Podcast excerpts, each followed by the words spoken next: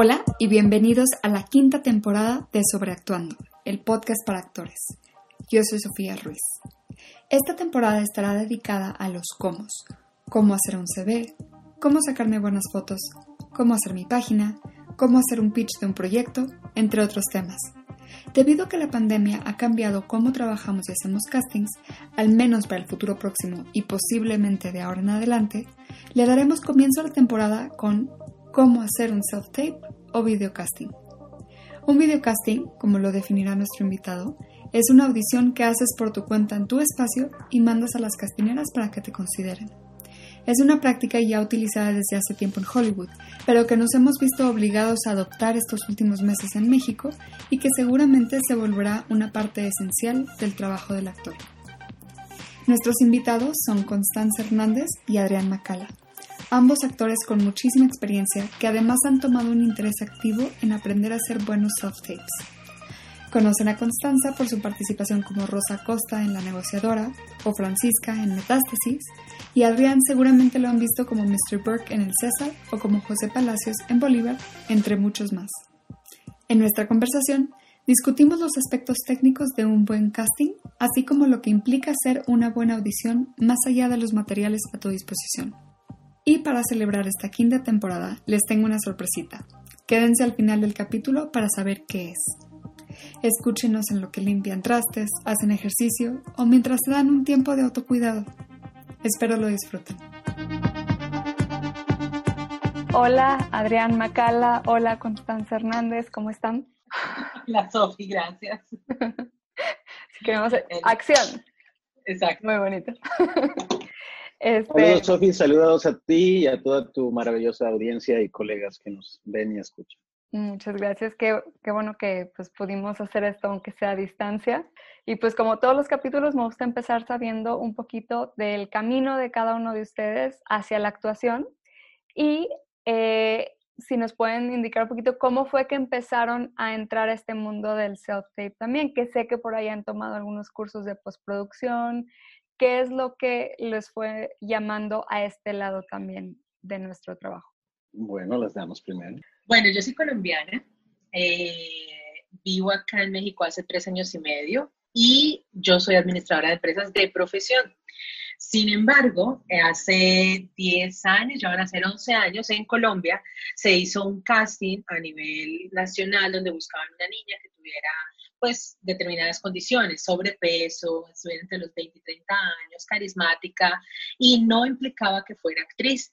Entonces, en aquel entonces yo estaba trabajando con un almacén de cadena como analista de nómina, o sea, nada que ver con el medio de entretenimiento, nunca me llamó la atención, nunca fue un sueño ni, ni algún tipo de propósito en la vida, por el contrario, siempre era como muy alejada del tema y había ido un par de veces a cine y a teatro. Fin, ese era todo mi contacto con, con el medio del entretenimiento. Pero eh, en esta empresa, la que hacía de mi jefe, dice, mira este casting, yo creo que eres tú la opción, no sé qué, me estuvo ahí endulzando el oído durante un par de semanas, yo nunca le hice caso, ella me inscribe y resulta que quedo seleccionada entre las finalistas, esto es resumidísimo, pasaron muchos filtros y muchas cosas, pero finalmente el punto es que eh, pues yo me presento y quedo como la protagonista de esta obra que se estaba buscando. Para mí, en ese entonces, yo dije, bueno, es una obra de teatro, no pasa nada, ya estoy acá, ya entrados en gastos, hagámosla. Y resulta que la obra fue un éxito a nivel nacional, eh, a nivel internacional. También alcanzaron a hacerme notas para Telemundo, Univisión en aquel entonces. Y la obra era muy famosa de diferentes versiones que se habían hecho ah, en varios países. resultado de esto lleva a que me empiezan a llamar de, eh, de productoras y de canales para presentarme en nuevos proyectos y nuevos proyectos. Entonces, cuando yo me vi, realmente fue tres años después, estaba actuando y yo dije, ¿en qué momento esto pasó? Esa es un poco mi historia, ¿no? Eh, entonces, claro, ya estando ahí adentro tuve que aprender, pues, a hacer la actuación de manera profesional, empezar a estudiar, a hacer teatro, a hacer manejo de prensa, proyección vocal, un montón de cosas que, que me cogieron a mí a mis 21 años en aquel entonces, pues, de una manera inesperada, ¿no?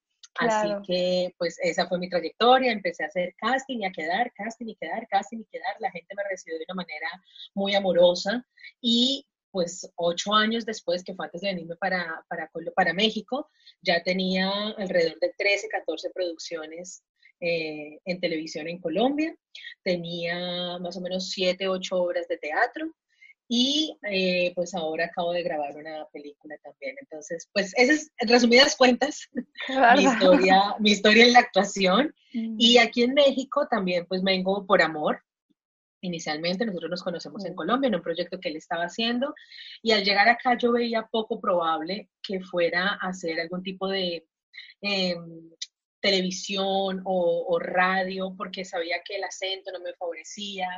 También tenía conciencia que mi estereotipo no era el más mexicano. Entonces, pues sí fueron los dos primeros años como muy alejada del medio hasta que se dio la oportunidad y acabo de hacer también una serie que se llama La negociadora, que esperamos todo salga bien y resulten poniendo a fin de año por lo menos. Pero entonces ha sido como regalos de la vida y, que sin quererlo aquí estoy y ahora sin querer estamos haciendo self-tapes y todo, ¿no? Es, como una cosa llevada a la otra y yo creo que eso viene en la genética o en, la herencia, no sé qué viene, pero ah, desde ahí eh, fluye mi carrera que la verdad que interesante, pues sí, lo que dices, ¿no? Como golpe de suerte y, que se van, van como cayendo cositas que te van tomando, que te van llevando por un rumbo, ¿no? Exactamente. Adrián. Bueno, después de esa elocuente explicación, yo no sé qué puedo decir, porque ella, e, ella tomó el expressway, el, periférico, al camino de la actuación. Yo sí comencé con las rodillas, como peregrinación a la Guadalupana, básicamente, con rodillas ensangrentadas y todo. Dramáticos, ¿qué más vamos a hacer, actores? Em, ¿qué, ¿qué, te puedo contar? Versión corta de una, de una larga historia de 25 años. Mis padres son de origen panameño, yo nací en México, soy, soy mexicano eh, por, por, nacimiento y además por amor, por cariño. Mi hijo es mexicano, mis amigos son mexicanos. El país que me ha dado la estructura de existencia y de vida y de preparación ha sido México. Eh, sin embargo, fue en Colombia donde tuve oportunidad de ser personajes protagónicos por primera vez. Entonces, si juntas esos dos grandes elementos, pues voilà, aquí, aquí estamos. Em, te podría decir que estudié en Monterrey Ciencias de la Comunicación, poca gente lo sabe, puedo compartir eso contigo. Eh, después de que me di cuenta dónde se ganaba mejor, eh, me decidí por la actuación. Luego me daría cuenta que eso era mentira, pero eh, bueno, en ese momento uno no lo sabe porque apenas tienes 18, 20 años, ¿qué vas a saber tú de la vida? En fin, continuamos ese proceso haciendo teatro, teatro musical especialmente tenía el talento que Dios me dio de ser un gran bailarín hasta que se me lastimaron las rodillas, eh, cantante hasta que me lastimé las cuerdas vocales y ahora estamos como actores, espero yo, durante bastante tiempo más, que es una carrera para toda la vida. En ese proceso he tenido oportunidad de hacer cine, teatro, televisión, mucha televisión, gracias al nacimiento de todas estas plataformas y el streaming internacional. Eh, y he estado los últimos años muy eh, agradecido con la suerte de haber interpretado personajes para la televisión eh, mundial gracias a proyectos como Bolívar, la, historia de, del libertador de las Américas. me tocó hacer, ¿qué más? El César, la historia del boxeador Julio César Chávez, me tocó ser su manager, Don King y proyectos que han ido saliendo constantemente. Estábamos grabando Luis Miguel y la segunda temporada y apareció este maldito virus que nos tiene a todos eh, sentados en casa eh, y hay que estar con paciencia y, y, no sé, cuando tus radios escuchas o podcast escuchas, eh, oigan esto, pero creo que hay que mencionarlo para saber por qué estamos aquí frente a una pared eh, y no al aire libre. ¿no? Sí. Pues justo, digo, no es el tema ahorita como del podcast, pero sí tienes toda la razón, no hay que ignorar lo que está pasando. ¿Cómo han vivido como actores ahorita la cuarentena? Uf, yo creo que eso nadie se lo esperaba. Sin embargo, creo que es la oportunidad para formatear muchas cosas. Constanza se maquilla así todos los días. sí, qué bárbaros, están guapísimos. Acá una empacha. Nuestra cuarentena es así, amorosa. No, eso, bueno, yo, yo le digo a Adrián, cada vez que tenga la oportunidad de grabar un casting, un post, una entrevista, ¿cuánto más hay que grabar? Grabemos todo para aprovechar de una vez la arreglada. Este, no, pero sí, digamos, en mi caso personal, como te comentaba antes, el haberme venido hacia México, yo vine por una circunstancia, además de, del amor, por una circunstancia médica, y esta circunstancia médica a mí me llevó a estar dos años aislada del el medio del entretenimiento. Yo tuve que hacerme trasplante de córnea en los ojos, entonces cada recuperación de cada ojo era de un año, y entonces yo le decía Adrián, pues es que yo estuve ya en cuarentena, entonces a mí no me ha costado tanto trabajo en ese sentido, en el encierro, en el aislamiento, en el tener que pedir que por favor me alcancen determinadas cosas del exterior y con cierta eh, limpieza profunda. Ese tipo de cosas para mí no ha sido difícil, pero sí ha sido difícil, por ejemplo, que la industria no estuviera preparada. Entonces, para mí es tan fácil decir, pues hagamos un self-tape y ya. Para mí es tan fácil decir, hagamos una videollamada. Y si no tenía los recursos y aún así yo hacía eso, veo que la industria no se ha preparado. Entonces es como, sí, un self pero con determinadas condiciones, pero en determinado horario, pero son muchos peros que creo que no se estaba pensando que alguna vez pudiera llegar a suceder. Entonces creo que eh, es una oportunidad interesante para pues, renovar, para poder adelantarnos con la tecnología como lo estamos haciendo ahora, para hacernos mucho más creativos desde la casa. Creo que esa palabra de reinventarse no por lo menos en mi caso, no es la indicada. La indicada es formate y empiece desde ceros, porque es que de verdad no, no hay cómo más hacerle, ¿no? Eh, eh, hay solo que buscar esa creatividad que nosotros tenemos en nuestro interior, dedicarnos tiempo a ver cosas es muy importante y a escuchar cosas. Que tampoco tenemos esa, esa posibilidad, nuestras vidas están tan ajetradas que pues no la logramos hacer. Entonces yo sí aspiro el momento en el que las productoras y, los actores estemos dispuestos a, en un espacio como este, con una pared, sí, rústica, de fondo, podamos hacer entretenimiento y pues ahí se va a mostrar quién tiene pues la madera, porque ya no estamos adornados de, de todo el resto de infraestructura. Es lo que yo pienso. Ahora, afortunadamente él piensa diferente. Sí. ¿Cómo lo has vivido tú, Adrián? Yo, yo no sé, Constanza lo cuenta como si fuera un paseo en el parque. Para mí no, para mí sí ha sido, yo estoy acostumbrado a así estar al aire libre, pues, en libertad, conviviendo con la gente, estar apretado en un callback por otros 30 actores en un solo cuarto es mi más grande sueño. Pero hoy en día creo que todos tenemos que, prepararnos para un, periodo largo, espero estar equivocado, pero un periodo largo de nadie sabe qué es lo que va a pasar. En realidad, quien, quien diga eso es una mentira, pero un periodo largo de, de reinvención de este oficio que puede pasar por, por, muchos escenarios. Alguien estaba hablando incluso de no solo de castings virtuales, sino de dirigir virtualmente a los actores. Alguien más estaba hablando acerca de que ya no va a ser posible que un profesional del maquillaje o del peinado toque al actor, no va a ser que lo contagie, entonces tendríamos los actores que prepararnos para ser nuestros propios microfonistas, ser quienes nos maquillemos, poner a rodar la cámara incluso, no lo sé. Eh, estamos dando pasos a un terreno desconocido y como tal creo que hay que hacerlo con precaución. Se me ha hecho muy interesante porque vi ahí en redes una serie que salió que se llama Lockdown y justo son actores y creo que no sé si todos sean actores o no, pero es gente que se juntó con ganas de hacer un proyecto creativo y cada quien desde sus casas están grabando escenas. Una guionista escribió un guion, pasó las escenas dependiendo de cómo estuviera la gente en casa, ¿no? Si yo estoy sola, pues a mí me tocan escenas sola, ¿no? Si, por ejemplo, ustedes que están en pareja, bueno, les pasan el papel de la pareja y grabándose ellos mismos y editando después todas estas escenas de las de vamos de cada actor viviendo en su casa no no como un reality o sea no mostrando su vida sino un guion algo que sea posible de realizar por dos personas pero eso es maravilloso porque además nos está dando insisto está dando la oportunidad de que incluso se creen nuevas historias. O sea, si tú no estás en un espacio que puedas contar con el exterior, tienes que hacer una buena historia y tienen que empezar a generarse guiones de ese tipo, porque es lo que nos va a generar afinidad, porque es lo que vamos a empezar a demandar. Entonces, yo sí estoy a la expectativa de ver esos guiones y cómo nos van a llevar a transitar por todo esto. claro. por todas partes, si lo vamos a ver, es una contingencia económica pero también es una oportunidad de nuevos proyectos y, nuevas habilidades a desarrollar. Sí. Creo que algo que nos lleva directo al, tema principal es, bueno, en Estados Unidos eh, ya llevaban haciendo self-tapes desde hace años, ¿no? Y es, y es la tendencia. Y en México como que ha habido una, pues un rechazo tal vez o no querer todavía entrar en esto, pero esta crisis nos está obligando a hacer self-tapes, ¿no?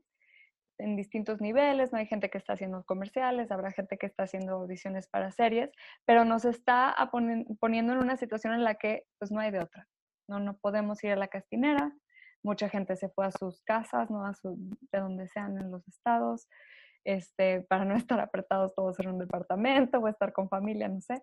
Pero bueno, estamos en una situación en la que no necesariamente estamos eh, con la posibilidad de ir a una castinera, hacer nuestro casting y regresarnos a casa.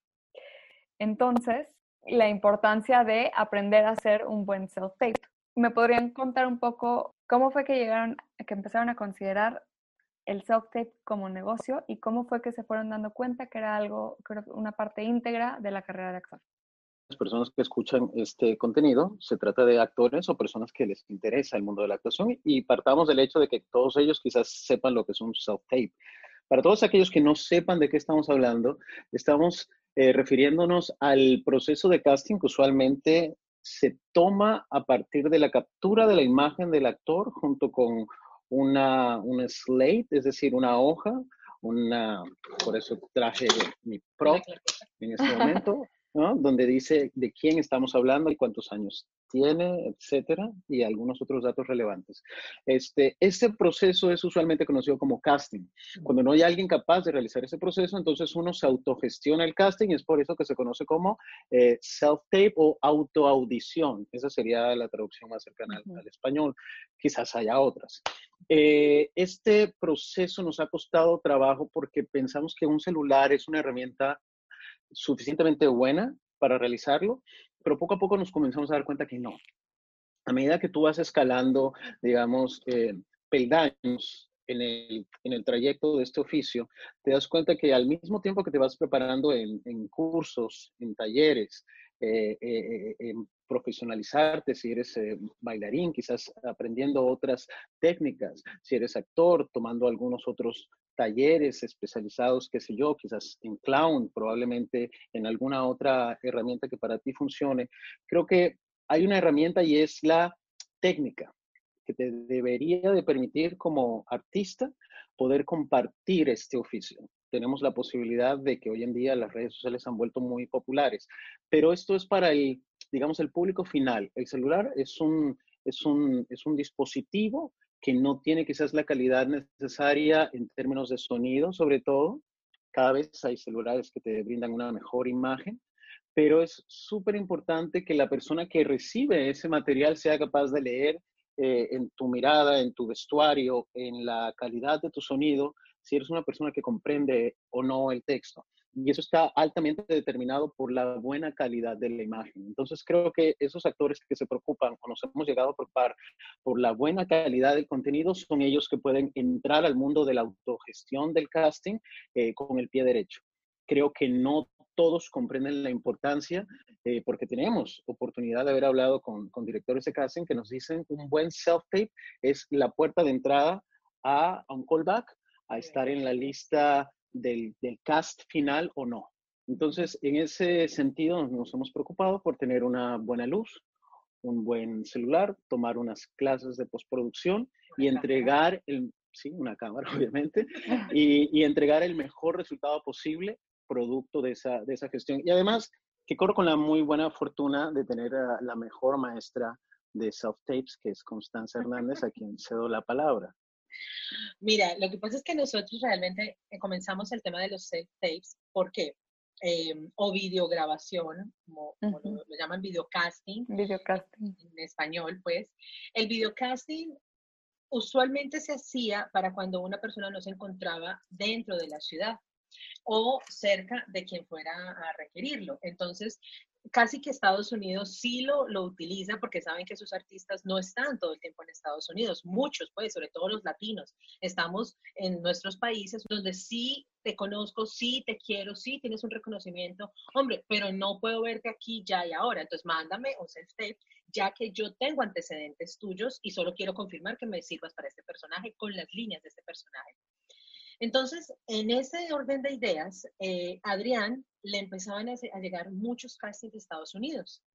Y obviamente los grabamos con el celular. Pero mm. ellos que son tan pro y que tienen toda una industria, porque esa es realmente toda la diferencia entre Estados Unidos y el resto de Latinoamérica. No, tam también somos pro, lo que pasa es que no tenemos una industria. La industria, por eso te digo que esa es la diferencia. Con ese poder de la diferencia es que ellos tienen industria, punto. Exacto. Entonces, al ellos tener la industria, pues tienen unos protocolos para realización de casting. Entonces empezaban a decir que sea de hombros para arriba, que tengan una muy buena luz, que tengan determinado fondo, que no, empezar a pedir. El a archivo, pedir, a pedir. disculpa, me voy a complementar.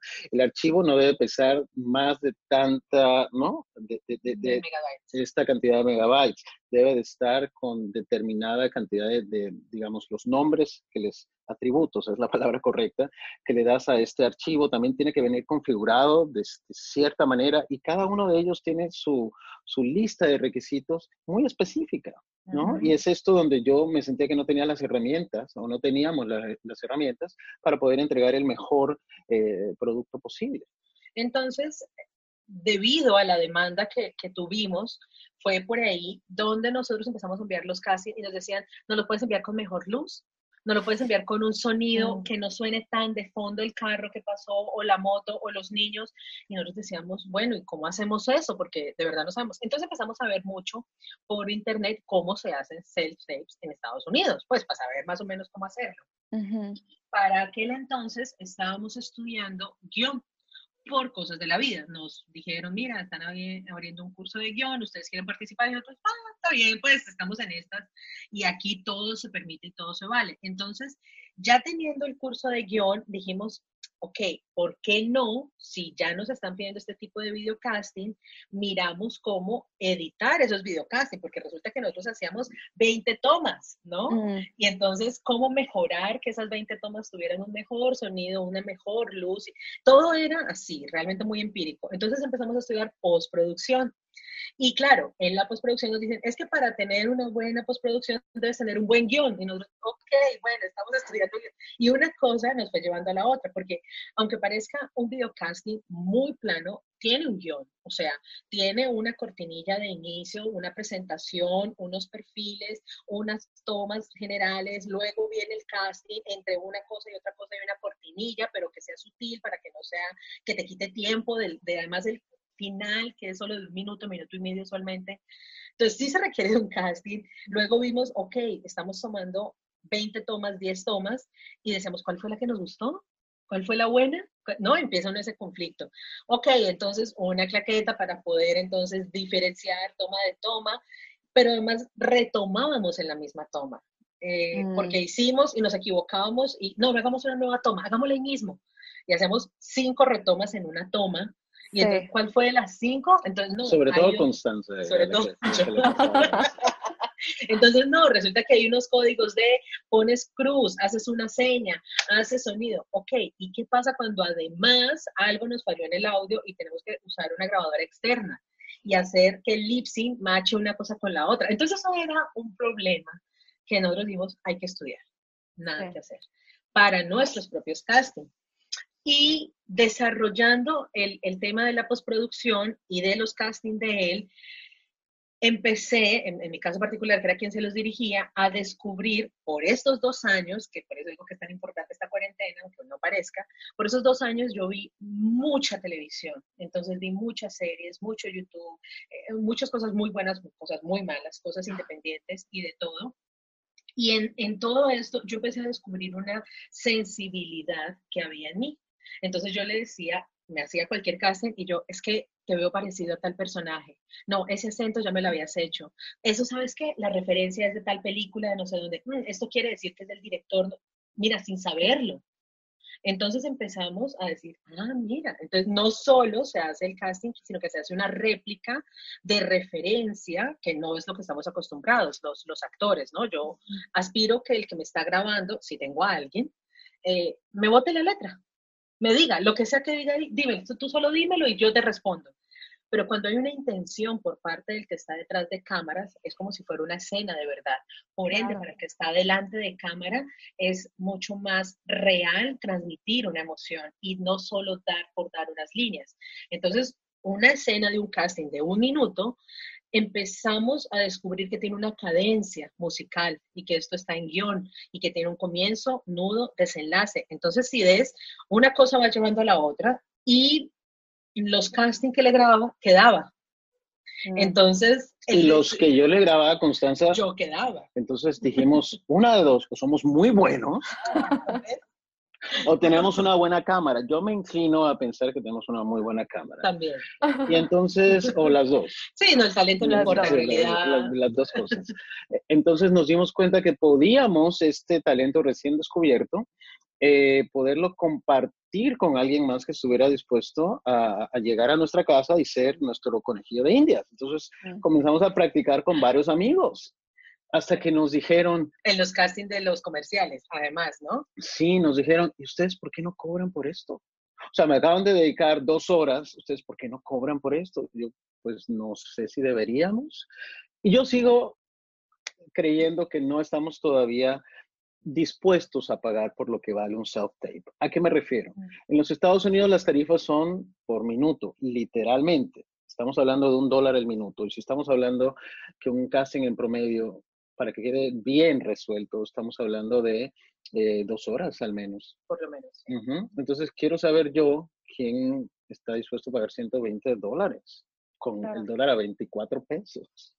¿sabes? Entonces, creo que esa, es, que es la primera consideración, la económica. Entonces nosotros dijimos, ¿sabes qué? Vamos, vamos a donar el trabajo, porque creo que en la medida que hagamos más fuertes a nuestros compañeros, a nuestros colegas, nos estamos haciendo más fuertes. Mm. Entonces ellos dijeron, ¿sabes qué? Yo, yo pago la pizza. Eh, mm. ¿Sabes qué? Yo te pago el taxi.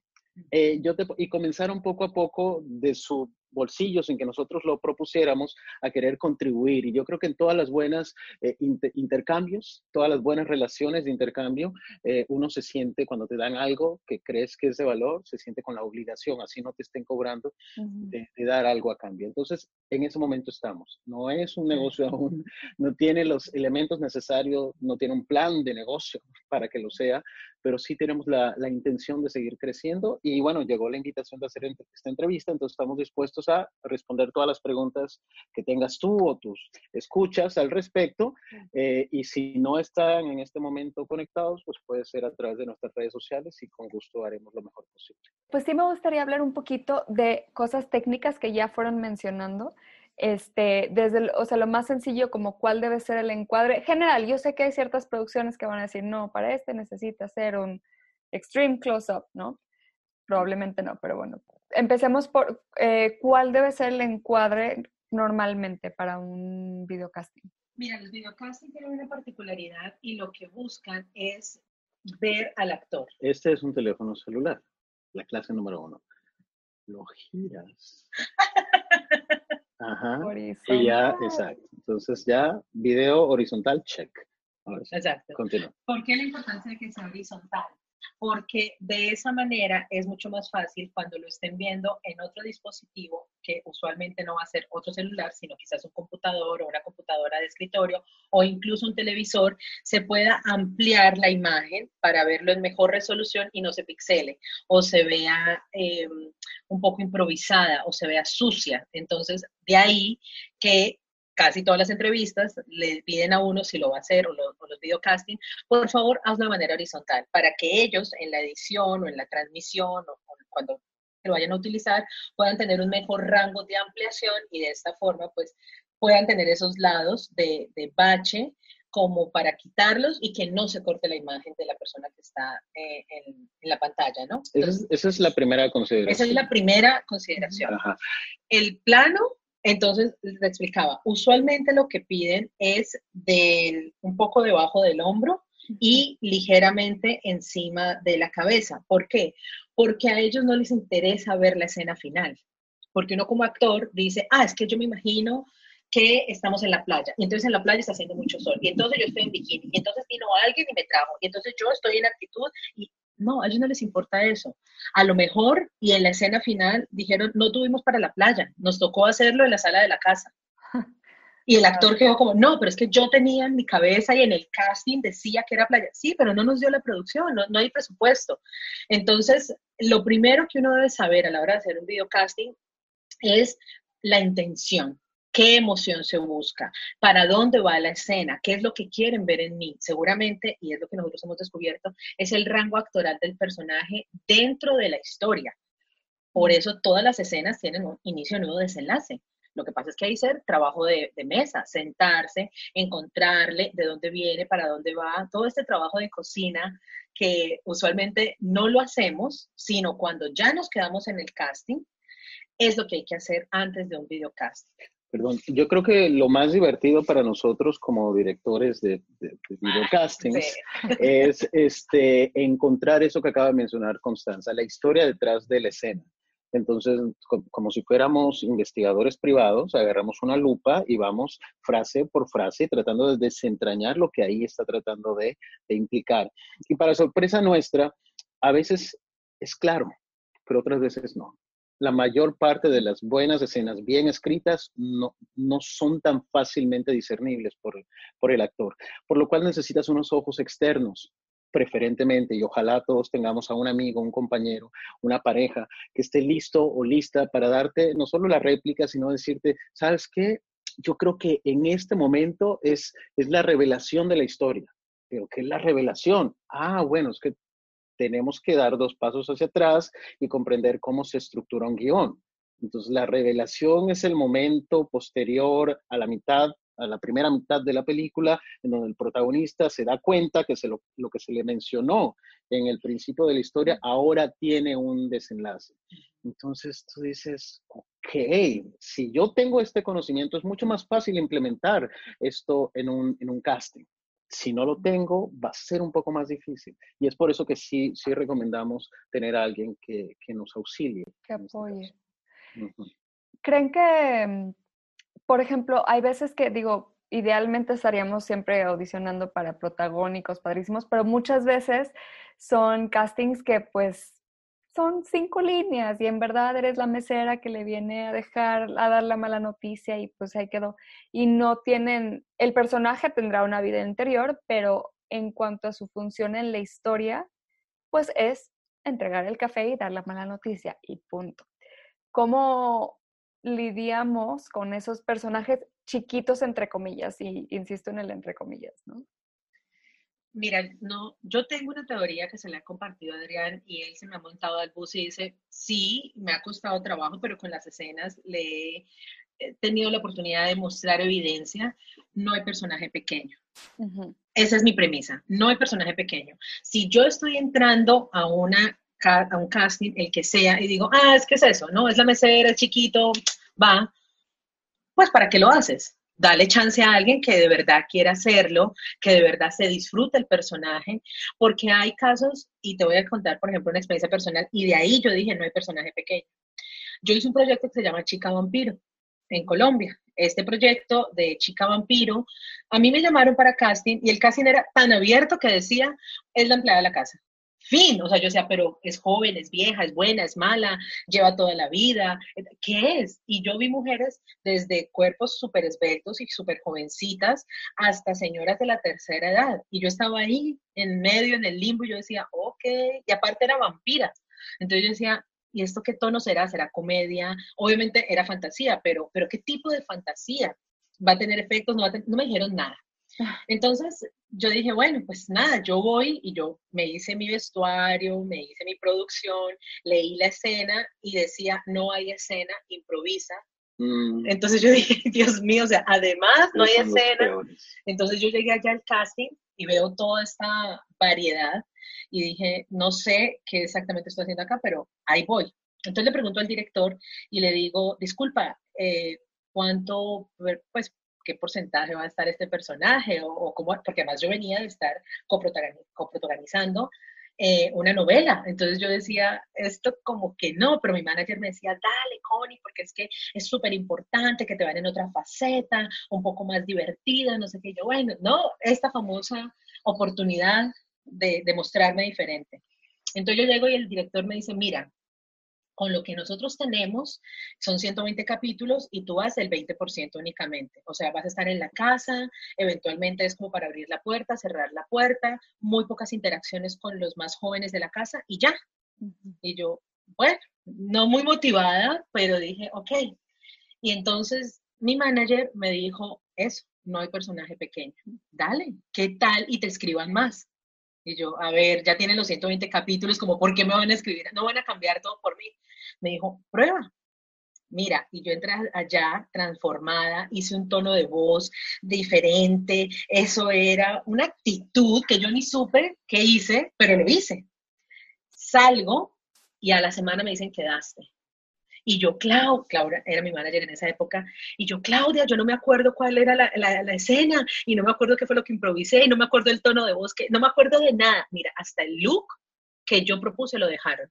El tono de voz lo dejaron. Las muletillas que yo dije, me tocó pedir el casting para saber qué fue lo que hice, lo dejaron.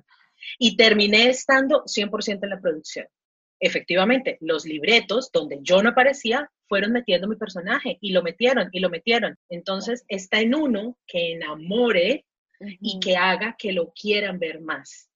En ese orden de ideas, volviendo a los videocasting, así sean cinco líneas. Búsquele el inicio, nudo y desenlace. Nada se escribe por, por relleno. Y en gracia de discusión, si lo escriben por relleno, hombre, usted que sabe si va y le gustó al director de casting y dice, mira, en este no te puedo meter más, pero yo te quiero para la próxima.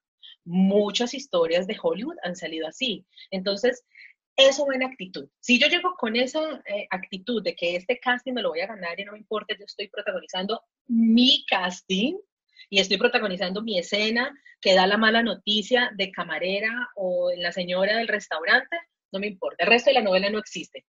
Esa es la actitud, siento yo, con la que uno tiene que presentar un casting. Y Adrián, como es el, caso que estaba contando ahorita de Luis Miguel. Hazme la voz de chica No, no va a pasar eso. eso no va a pasar. No.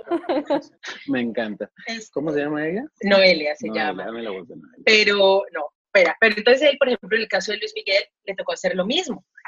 Era un casting donde ni siquiera pidieron el texto. Preséntate. no había escena no había escena, o sea, preséntate. Y entonces es peor, pero él fue con toda la actitud de lo, del personaje que se requería.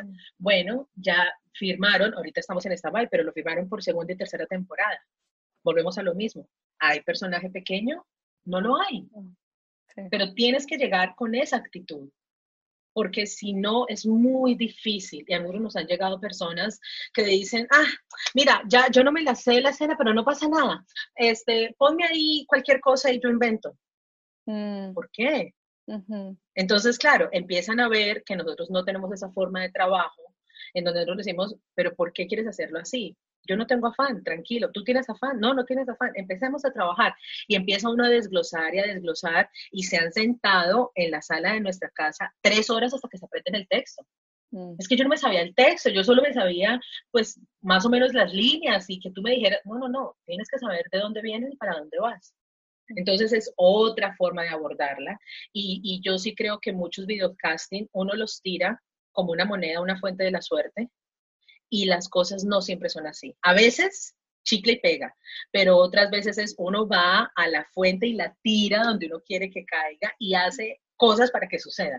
Bueno, todo esto lo decimos en nuestra charla motivacional llamada Tú puedes, actor, no te rindas. Pero tenemos otra que es más realista y es que a veces es verdad, no te están dando nada con qué trabajar, te dan cinco líneas y, creo que sí, la mirada externa siempre es muy valiosa, siempre es muy útil. Y a veces eh, es un peligro, uno corre el peligro de sobreactuarse por querer hacer más, por querer hacer más. Y a veces eh, el casting solo, solo necesita eso, solo necesita ver ya tu, tu forma física, el, el don genético que la vida te dio, ya es parte del casting, ya es la máscara con la que vienes y ya es la energía que transmites lo que yo quiero ver. Y ahí, mira, no hay nada que tú puedas hacer para cambiar eso. Entonces, creo que en la medida que una buena cámara y una buena luz, y si no saben cuáles, yo les podemos recomendar algunas para comenzar. Eh, y vendemos también. No, no, es una broma, no, no, es una broma. Este, creo que una buena captura de esas cinco líneas ayuda mucho. Sí, les quería contar, nada más para reírnos un ratito. Una de mis primeras audiciones estaba en Los Ángeles, fue con ABC, entonces yo así de, ¡Ah! es una peli. Hey Josh, hola Joshua, yo, Josué, ojo. E, Hola. Esas eran las Esa era la línea. Hey Josh. Bueno, hice el desglose, el- o sea, hice todo el trabajo así, o sea, casi hasta absurdo para la cantidad de, justo no tomando como el papel como un papel chiquito, ¿no? Y me puse tan nerviosa porque decía, pues es que, ¿qué les voy a enseñar con Hey Josh? Que hice así la cosa más ridícula. Me dijeron, dilo cinco veces distintas. Y en vez de hacer como una persona, Hey Josh, ¿qué onda Josh? Hola Josh. Hey Josh, Hey Josh, hola Josh. O sea, mal, mal, mal. Salí yo así de, ¿qué acabo de hacer? Dios mío. No me van a hablar. Claro que no me hablaron. Este, pero bueno, sí, justo creo que hay a veces esto que dices de esta como un- que dices, pues es que tengo que enseñarles con una línea que soy una excelente actriz y terminas haciéndolo de más, ¿no? Creo que ahí sí, pues hay que aprender Es, menos es más siempre. a bajar. Menos es más siempre, pero no por eso es que no sean relevantes los, los Claro. personajes, ¿no? Es, es que todo es un fino punto de equilibrio, como todo en la vida. Entonces, eh, nos ha pasado también, y, y de hecho en estos días que estábamos grabando otro casting, y por el contrario tenía mucho texto. Entonces, malo cuando es poco, por cuando es mucho, porque cuando hay mucho texto no solo es la memoria, no solo es la intención, no solo es la luz, la cámara, el feedback, no es solo eso, sino hay una cosa de verdad. ¿El mío, te refieres? Sí. Mm, Entonces, hay una cuestión de verdad. Y creo que eso también, hablando de Estados Unidos, que lo tiene como industria, pues maneja esa verdad. No por nada es que nosotros nos vamos a una película y hacemos catarsis y sufrimos y lloramos, que difícilmente con nuestros cines locales, hablando de México y Colombia, pues no la tenemos. La disfrutamos y nos entretenemos, pero no llegamos a catarsis, porque hay en determinadas circunstancias, y dependiendo también del guion y la realización, poca verdad por parte de los actores. Entonces, eh, no, yo no estoy diciendo que seamos malos actores, no, somos muy buenos, pero no tenemos una industria que nos lleve a la necesidad de hacer todo en un cuadro no mayor a mi cuello y mi cara. Entonces, los videocasting tienen ese propósito. A ver, ¿qué tanto me puedes hacer sin gesticular con las manos, sin moverte tanto de un lado para el otro, sin tener un fondo llamativo, sin tener un vestuario que me, que me distraiga? ¿Qué vas a hacer?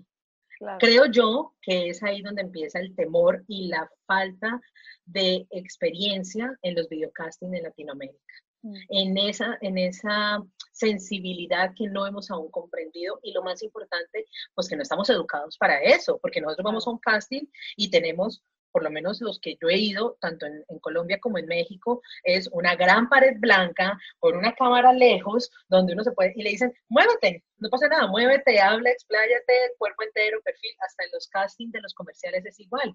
Le piden a uno que se vea todo. Allí, en los videocasting, cuando es aquí el cuadro, Dios, eso empieza a pasar todo, se nota el sudor, se nota el pestañeo, entonces él hacía el casting y yo le decía, me estás parpadeando mucho, eh, noto tu respiración agitada, porque te tengo muy cerca. Entonces, eso los celulares no alcanzan a, a transmitirlo. Te puedo hacer la escena, ya me la aprendí, me salió muy, muy bonita. Ah, no, no puedo, es que uno, uno, acción. uno, uno firma un convenio de confidencialidad, Sí. si no, con todo Sí. gusto la podría compartir, pero básicamente era un personaje que tenía que fumar mientras tenía un diálogo interno y dialogaba con otro personaje y estaban poniéndose de acuerdo para conseguir un propósito. Nosotros hicimos 20 tomas de eso y fueron seis horas extraordinarias. Entonces, si de algo sirve hacer self-tapes y tener a alguien con quien ensayar y estar en una cuarentena, es para que puedas explorar profundamente todo lo que anteriormente hacías y que solo tenías dos horas para hacerlo porque lo tenías que entregar al día siguiente. Entonces, en ese sentido, creo que yo, yo recomiendo, no que contraten nuestros servicios ni los de nadie más, sino que te sometas al rigor de tratar de una vez por semana preparar un texto. Así te llamen o no te llamen, eso te da formación, te da formación, te da formación, te da formación. Parece raro, pero es un músculo. Eso es ir al gimnasio eh, audiovisual. Y eh, si nada de lo anterior sirve de algo, espero que lo que voy a decir a, a continuación sí sirva. Eh, estuvimos recientemente en Los Ángeles y para nuestra sorpresa estábamos entrevistándonos con managers y, gente así. Y una de las consideraciones para recibirte era, ok, me interesa tu currículum, me interesa tu carrera, ya vi tu demo reel, eh, ¿qué self-tapes tienes que me mandes? Mm. Y eso fue una gran sorpresa, ¿recuerdas? Una gran sorpresa y lo escuchamos en dos ocasiones. Es el self-tape se ha vuelto una herramienta que anteriormente no existía para saber quién eres tú, qué es lo mejor que puedes dar, porque de ahí yo voy a saber si quiero o no representarte. Me estalló la cabeza. Esto mm. de verdad es tan importante y, y sí, por lo menos en la industria ya lo es y creo que dentro de poco vamos a llegar a lo mismo. Y es importante precisamente por, por lo que te decía, porque ahí estás con una verdad al desnudo no estás mm. como uno muestra sus producciones, ¿no? Pues a lo mejor y yo pongo en mi reel la mejor escena que tengo. Claro, pero es que me veía maquillada espectacular, tenía el pelo divino, estaba en la locación. Ese día el director me llevó a la emoción y la musicalización y no, son mm. muchas cosas mm. que en el self-tape te dicen, ahí no tienes nada excepto tú, una luz y una cámara. Claro. ¿Qué me das? Claro. Entonces sí es un ejercicio. Sí. Hemos, para empezar a, cerrar, este, hemos estado hablando, sí, oye, podríamos seguir aquí mucho tiempo, pero hay límites. Este, em, bueno, dos, dos últimas como preguntitas para empezar a cerrar. Sí, obviamente lo ideal es tener una buena cámara y alguien capacitado que nos apoye, pero si soy alguien que pues no tengo el presupuesto y tengo, la única herramienta que tengo es mi teléfono y tal vez estas luces de influencer, tal vez. O tal vez solo tengo luz del sol que en un encuentro una buena pared con donde entre bonita la luz. ¿Puedo hacer un self-tape con lo que tengo y, o sea, como lo más mínimo, ¿qué es lo que necesito? Mira, yo, yo soy menos, menos estricta eh, con el protocolo de las grabaciones. Es decir, yo puedo grabar así, tal cual. Yo he grabado con la luz del, del sol y con el celular y me queda muy bien. Y Adrián me dice, pero ¿cómo hiciste? No montando las luces ni la cámara. Y yo le digo, no. ¿Por qué? Porque sí es importante tener, no un muy buen celular, pero sí saber yo cómo me veo. Entonces, digamos que antes de las herramientas, a nivel de técnico, de, tecnología que debo contar, es verme. Si hay algo que muchos actores no tienen, es que no les gusta verse. Mm. Entonces, difícilmente van a poder hacer un video casting porque es que, ah, a mí todo me lo critico. Es que yo soy muy rudo conmigo. Es que yo no me creo. No, pues hay que bajar un poquito esas armas propias que uno tiene. Porque yo sé que parece quizás cuando yo hago una charla motivacional y y también porque yo hago charlas motivacionales, pero de verdad a mí me ha ayudado mucho eso. Y es a decir, pues me tengo que ver, es que no hay otra forma. Si solo estoy yo con mi celular y la luz del día, ¿qué hago? O sea, ¿cómo puedo saber si me quedo bien o me quedo mal? Ser objetivo conmigo mismo. Y es mirarme una y otra vez, saber saber jugar los diferentes roles, saber cómo abordar esas líneas, a lo mejor, y entonces no me gustó, mm, es que no sé, algo me falta, buscar referencias de películas, de series, de libros, de otros actores, buscar algo a lo que yo quiero llegar con esa determinada escena y tratar, entre comillas lo pongo, de hacer un ajuste en cómo yo lo llevaría a cabo. Esa es la primera parte.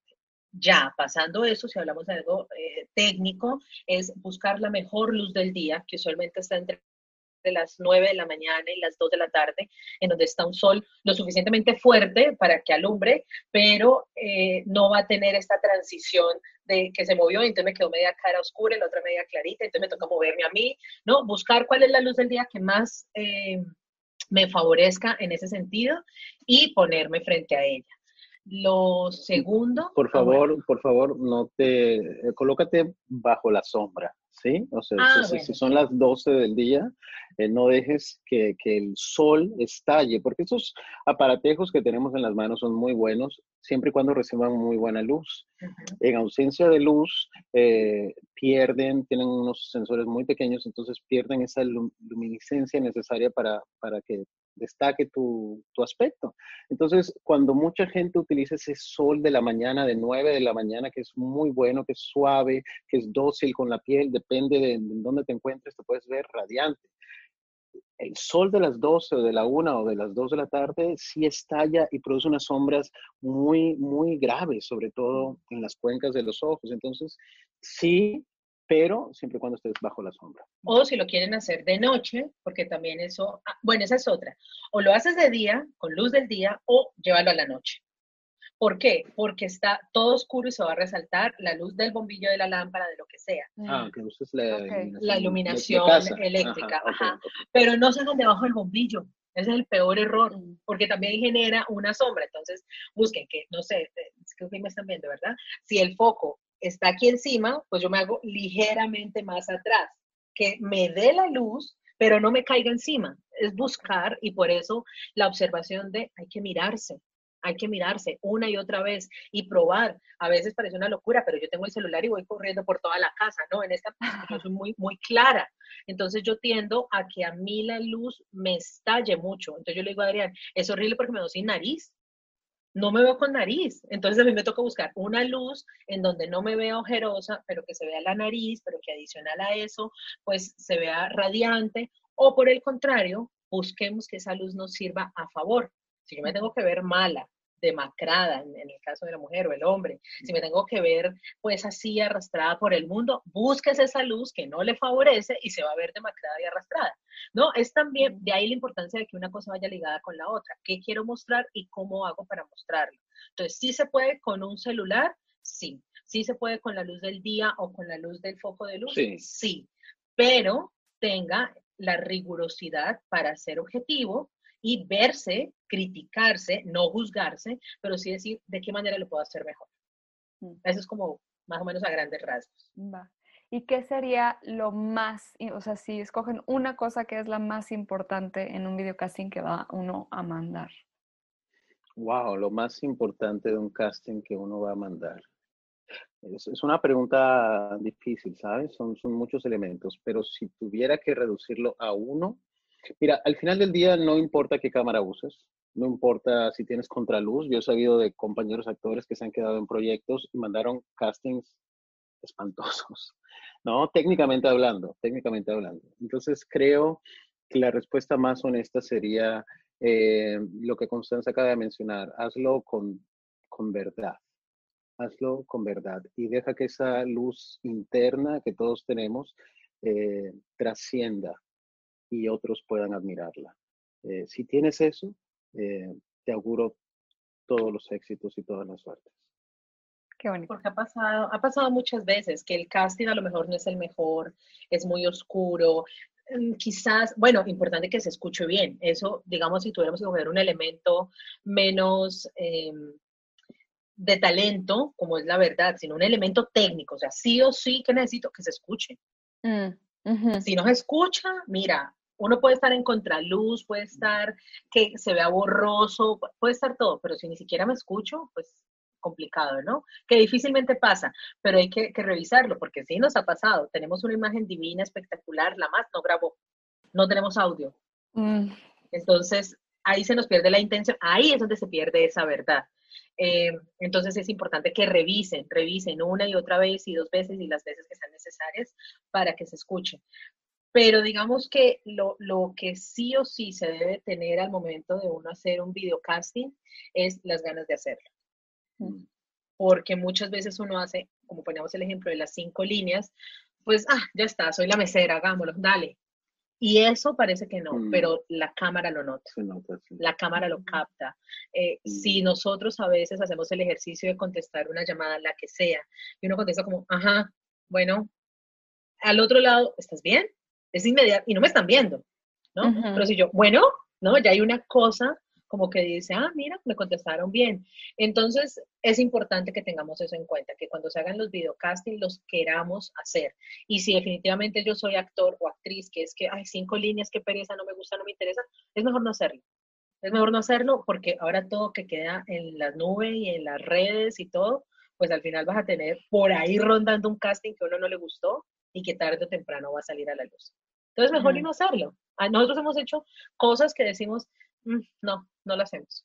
Ser justos con uno y decir, no, me gusta hacerlo y está bien, no pasa nada. Nadie se va a dar cuenta que no lo hiciste. Pero Claro. eso es, eso es de otra conversación, es otra charla que también damos, que se titula ¿Cómo saber si estás en casting o no? Además, ¿Qué les parece una ronda en chinga? De preguntas. es- Esa es la parte de que me- más me gusta de tu podcast sobre. Este, como somos dos, vamos a ver, este, les voy diciendo cuál va para quién. Vale, ok, Adrián, cine o tele. cine. Constanza, cine o teatro. teatro. Colombia o México. Dilo, dilo, eres, dilo. eres tremenda. Eh, México. Constanza, misma pregunta. Colombia, Adrián, Mr. Burke o Pedro Beltrán. Pero bueno, Lucila Peinado o Rosa Acosta. Rosa Costa. Constanza, si pudieras ir a cualquier lugar del mundo, ¿a dónde irías?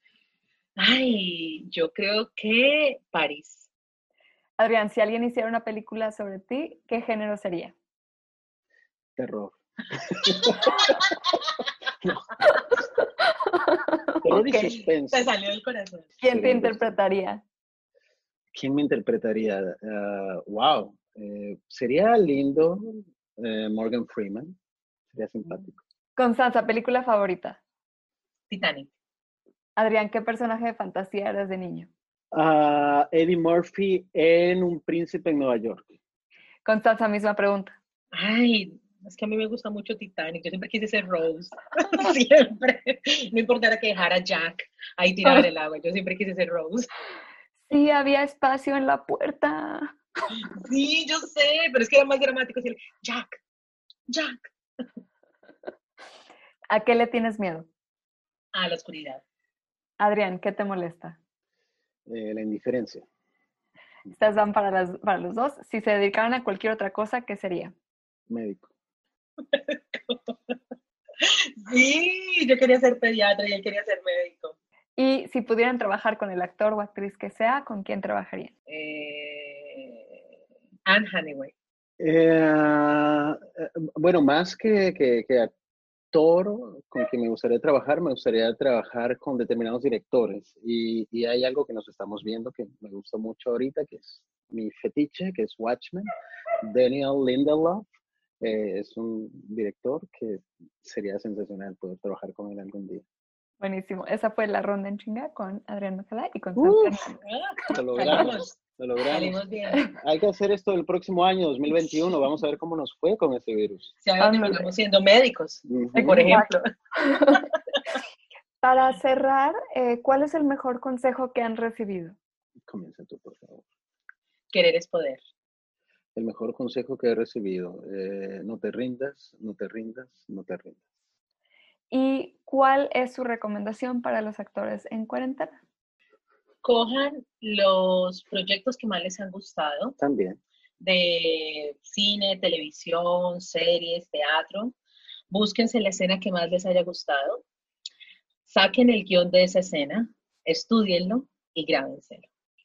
Mm. Ahí tienen tiempo para matar, entreteni- entretenimiento para realizar o para ver, entrenamiento también para ejercitar nuestra profesión, porque hay que, es como el ejercicio, hay que hacer ejercicio en este caso de, de memoria, de interpretación. Grábense y aprendan a hacer videocasting. Y si tienen dudas, contáctenos en nuestras redes sociales. Ahí les respondemos. ¿Y cuáles son sus redes sociales? Arroba Adrián Macala en todas las redes sociales. y arroba Connie Hernández 1. Buenísimo. Pues muchísimas gracias, Adrián. Muchísimas gracias, Constanza. Aprendimos mucho. Gracias. Gracias a ti, Gracias. Sofía. Mucho éxito con tu proyecto y que vengan muchos, muchos eh, temporadas más para que podamos seguir hablando de todos estos temas. Exactamente. Que pues esto siga produciendo cosas creativas, produciendo que ahora tú que haces podcast los hagas a través de videollamadas, porque pues para eso estamos, para hacer ejercicios de lo que debemos hacer más adelante. Ujú. Así que Sí, Y para que eso está el tiempo. trabajar en un set algún día. Así sea. sí, por favor. Algún día volvamos a los foros. Gracias por escuchar. Definitivamente el self-tape llegó para quedarse y cada vez será más importante hacerlos de manera más profesional. Me encantó escuchar la perspectiva tan enfocada de Adrián y Constanza. Espero los hayan inspirado a prepararse cada vez mejor. Para apoyarlos a navegar estos cambios, les preparé un pequeño instructivo para el videocasting basado en nuestra conversación con Constanza y Adrián y lo que he visto que están pidiendo actualmente. Lo podrán encontrar en las notas del show, en la página del podcast y en el link en bio de nuestro Instagram sobre Actuando Pod. Si te gusta el podcast, te invito a que te suscribas en donde sea que escuches tus podcasts. Y si tienes un minutito, comparte el pod y déjanos una reseña con 5 estrellas en iTunes. Eso nos ayuda a que más gente nos descubra. En las notas del show encontrarán el link para que puedan hacer la reseña independientemente de la plataforma desde la que escuchen. Síganme en Instagram y Facebook como Sofía Ruiz Actor o al podcast como Sobreactando Pod. Espero hayan disfrutado este capítulo, que tengan un hermoso día. Las opiniones expresadas en este episodio son responsabilidad de los entrevistados y no representan las opiniones de la entrevistadora o del podcast. Esta es una producción de Flower House Films.